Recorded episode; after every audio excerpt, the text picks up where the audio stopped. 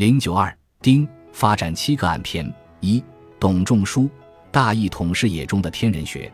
董仲舒是河北广川人，经历汉初文、景、武三个朝代。景帝时立为春秋公羊学博士，《史记》《汉书》皆有传。因向汉武帝献天人三策，受到朝廷的重视，历任博士、江都相、太中大夫、胶西王相等官职。在今文经学的文本中，影响最大的当属胡母生、董仲舒所出的《春秋公羊传》。该书以讲究微言大义著称。按照朝廷的理论，需要改造发挥儒学思想。例如，《春秋隐公元年》写道：“元年春王正月。”这本来是计时用语，而《春秋公羊传》竟然解释为“何言乎王正月，大一统也”。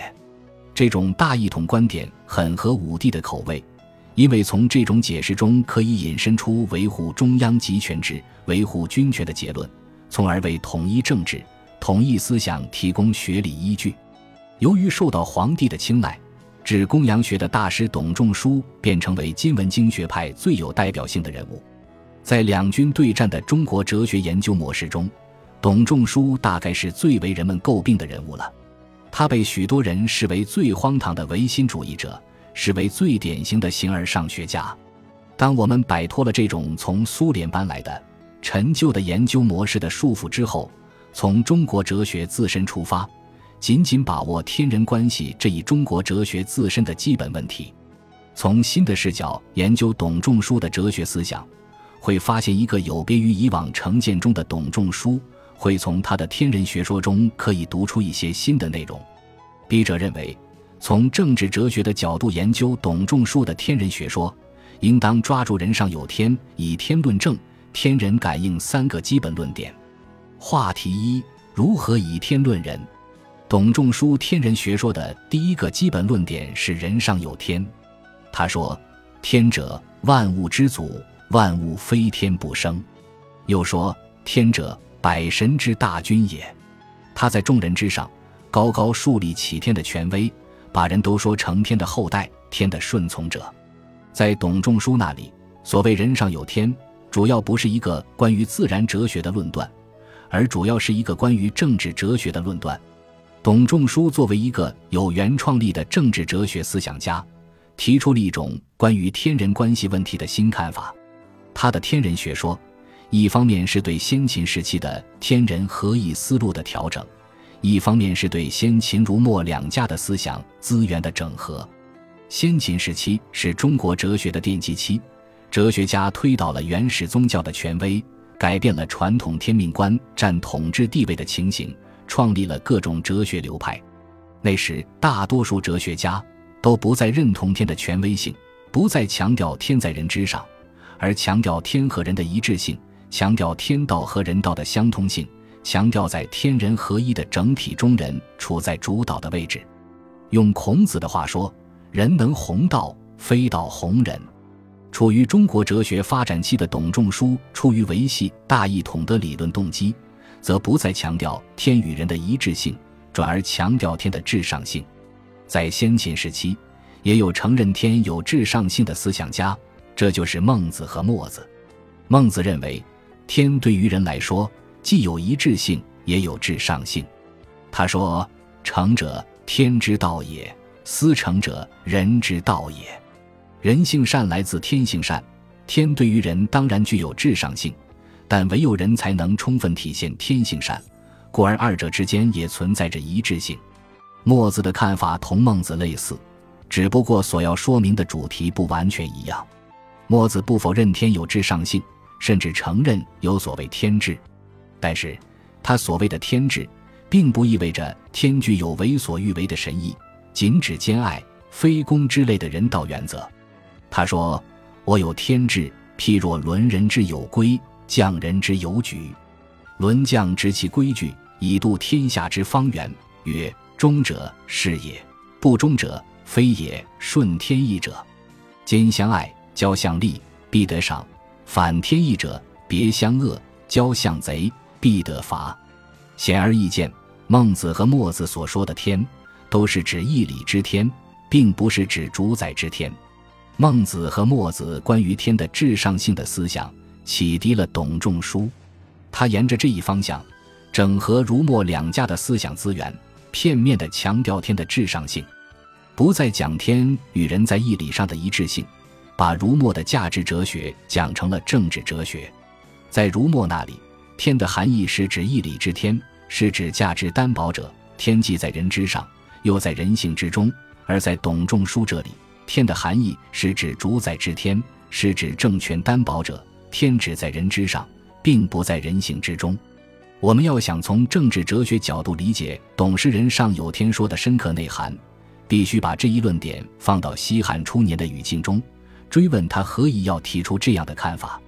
汉代秦立再次统一中国，汉初学者们思考最重要的问题是：秦朝为什么二世而亡？如何借鉴秦王的教训，巩固住汉代的大一统局面？维系大一统需要什么样的政治哲学理念为指导？在大多数学者看来，单纯奉行法家政治哲学理念，拒斥其他政治哲学理念，恐怕是秦王朝迅速灭亡的一个重要的理论原因。因此，必须接受秦二世而亡的教训，突破法家政治哲学的误区。建构能够维系大一统的新的政治哲学理念，同大多数学者一样，董仲舒也做如是观，但他比别人想得更深一些，看得更远一些，并且找到了建构儒家政治哲学的可行路径。在先秦时期，哲学家们提出许多政治哲学理念，但被付诸实践的只有法家学说。秦始皇依据法家的政治哲学理论，以法为教，以吏为师。实行科刑峻法的高压政策和富国强兵的耕战政策，采用暴力手段扫平六国，完成了统一中国的大业。实践证明，法家政治哲学的确有其他各家无法比的理论优势，讲究行政效率，组织系统严密，执法严格，赏罚严明，中央集权，一段语法。然而，秦二世而亡，也暴露出法家政治哲学的严重缺陷。法家没有在统治者和被统治者之间、各个社会成员之间建立起普遍的精神联系，把人与人之间的关系看成相互利用的赤裸裸的利益关系，甚至否认人与人之间存在着道德关系。在韩非看来，造车子的人希望人人富贵，并非出于仁爱之心，只是希望销路广；卖棺材的人希望多死人，也没有什么恶意，也是为销路着想，总是。人人皆邪，自为心相待。基于这样的人性理论，法家拿出的统治策略只能是科刑峻法。在法家那里，只有硬的一手，而没有软的一手；只相信工具理性，而不相信价值理性。他们宁可坚信惩罚足以使人被动的不为恶，绝不相信教化能使人主动的为善。在法家的政治哲学中，君王拥有不受限制的权利。被统治者无任何权利可言，君王只采用高压手段统治他的臣民，这样的政治哲学势必导致统治者与被统治者之间的尖锐对立，因而不可能收到长治久安的政治效果。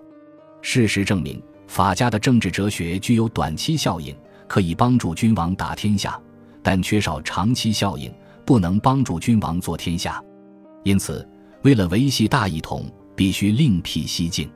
董仲舒从人上有天的观点出发，找到了冲出法家政治哲学的思想藩篱的突破口，并构筑起儒家的政治哲学体系。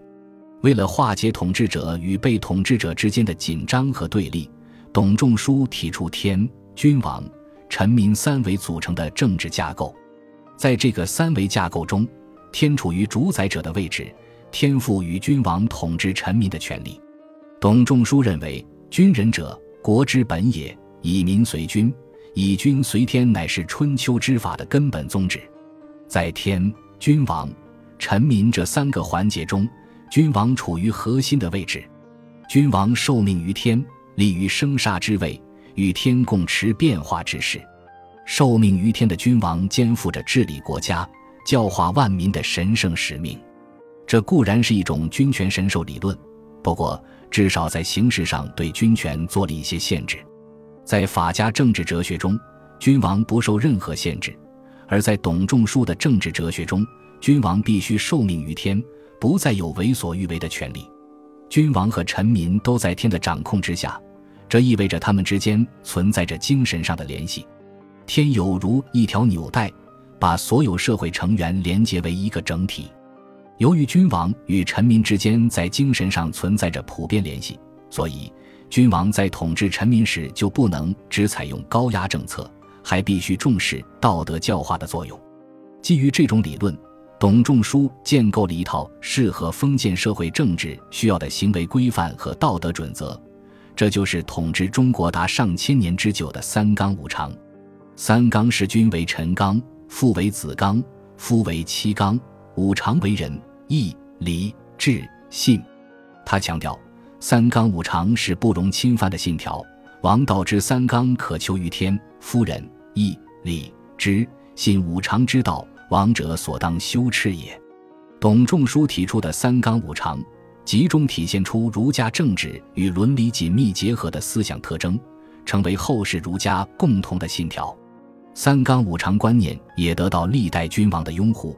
成为他们加强思想控制的得力工具。